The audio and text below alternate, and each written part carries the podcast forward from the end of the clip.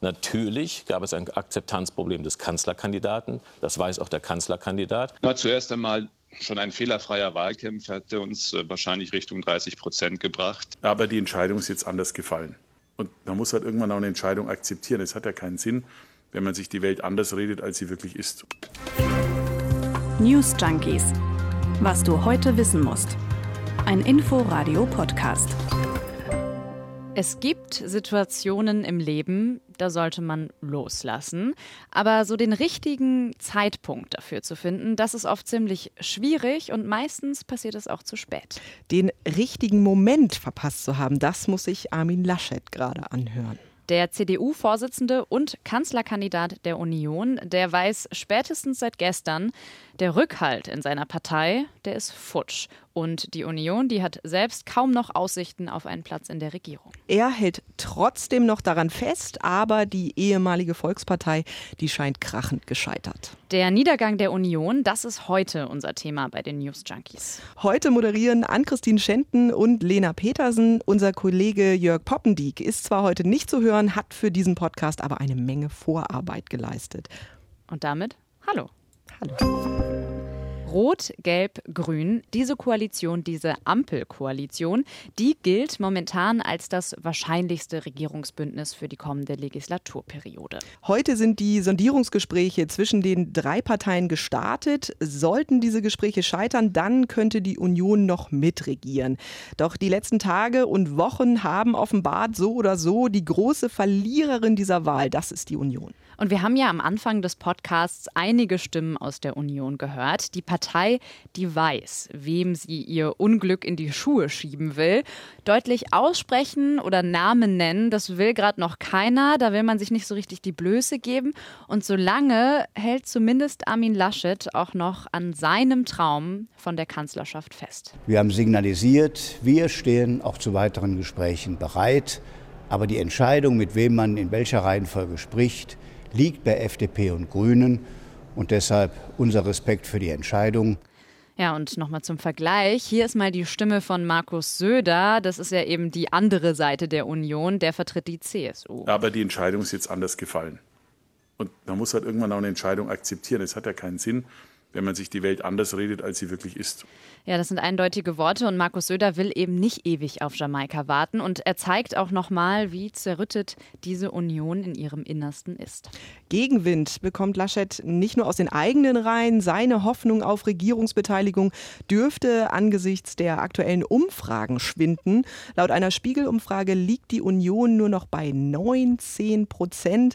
Bei der Bundestagswahl vor zweieinhalb Wochen äh, lag sie noch bei 24 Prozent. Das schlechteste Ergebnis seit 19 1949. Über anderthalb Millionen Wählerinnen und Wähler hat die Partei bei dieser Wahl allein an die SPD verloren und das Vertrauen in Armin Laschet als Kanzler, das wurde ohnehin von Woche zu Woche weniger. In einem internen Papier, das aber dann doch an die Öffentlichkeit geriet, warnte der parlamentarische Geschäftsführer der FDP, Marco Buschmann, schon im Frühjahr vor einer politischen Explosion der Union. Maskenaffäre, Unsicherheiten und Managementfehler in der Corona-Krise hätten die Union in eine tiefe Vertrauenskrise gestürzt. Für die FDP bedeutet diese Krise ein Risiko.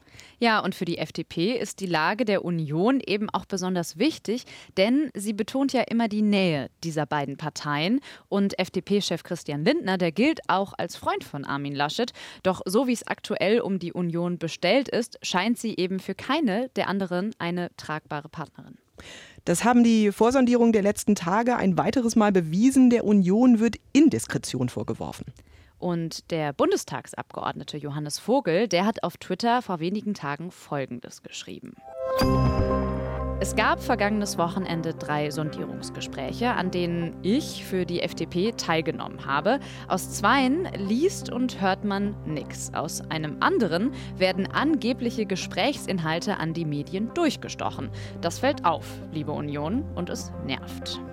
Die Union ist am Boden und hat einen Sündenbock. Für Armin Laschet geht es um alles. Seine Nachfolge in NRW ist geregelt. Der dortige Verkehrsminister Henrik Wüst übernimmt das Ministeramt. Für Laschet steht jetzt ja, die politische Zukunft auf dem Spiel.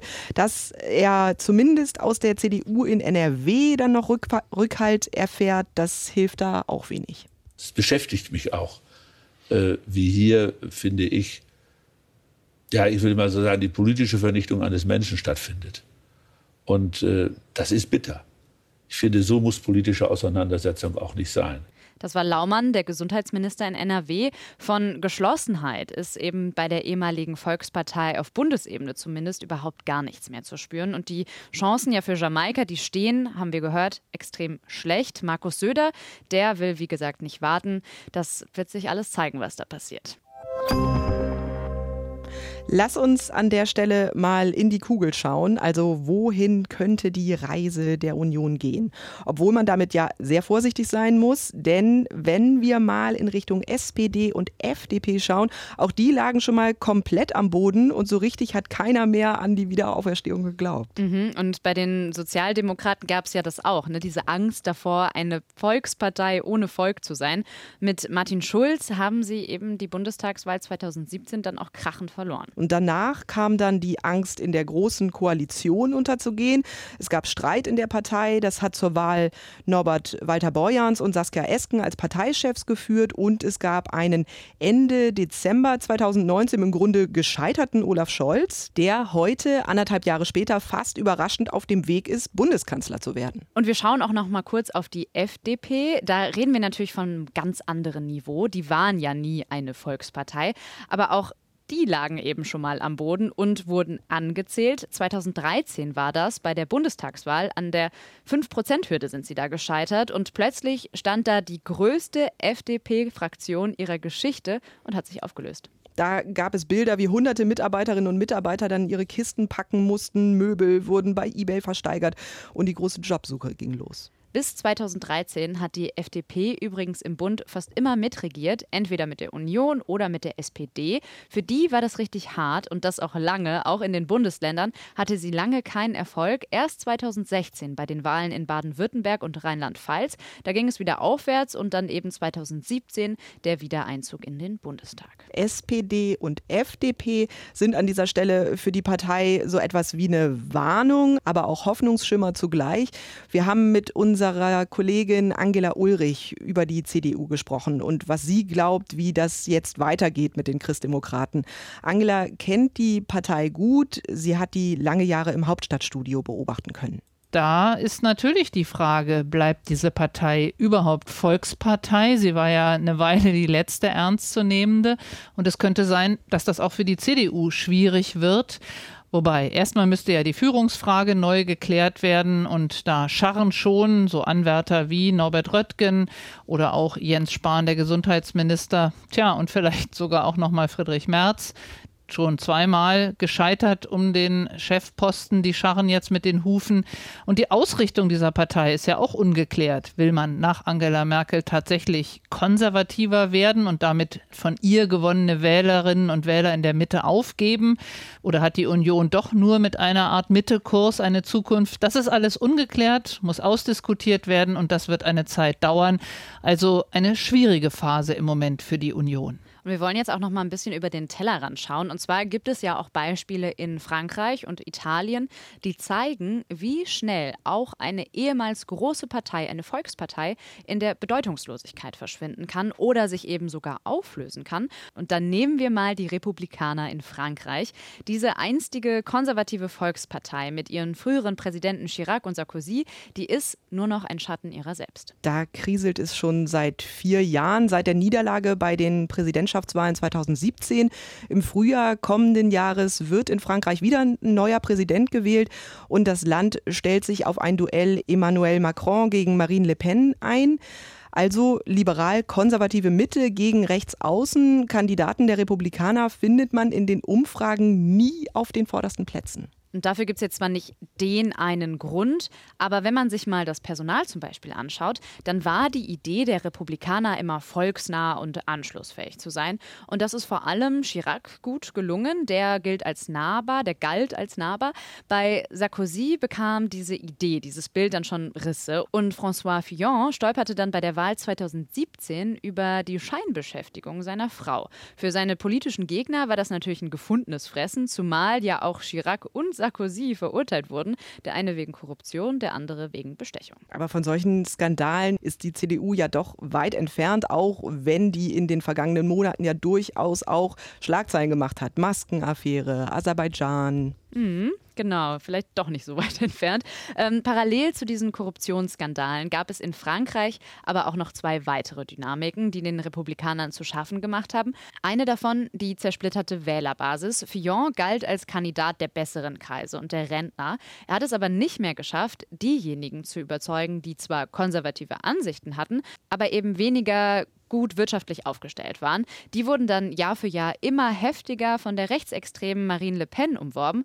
Und zweitens, die, also Le Pen, die musste sich immer weniger Kritik zu ihrem faschistischen Hintergrund anhören. Das Rassemblement National, das gilt für viele in Frankreich nicht etwa als rechtsextreme Partei, wie es vielleicht hier der Fall wäre, sondern einfach als demokratische Alternative rechts der Republikaner. Und dann ist da eben auch noch Macron, der heute vor allem im konservativen Lager auf Stimmenfang geht. Frankreichs Republikanern läuft also die Wählerschaft weg.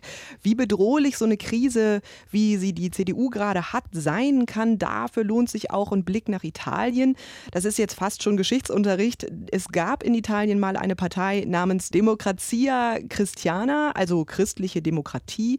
Und diese Partei war zwischen 1945 und 1993 die wichtigste politische Partei Italiens.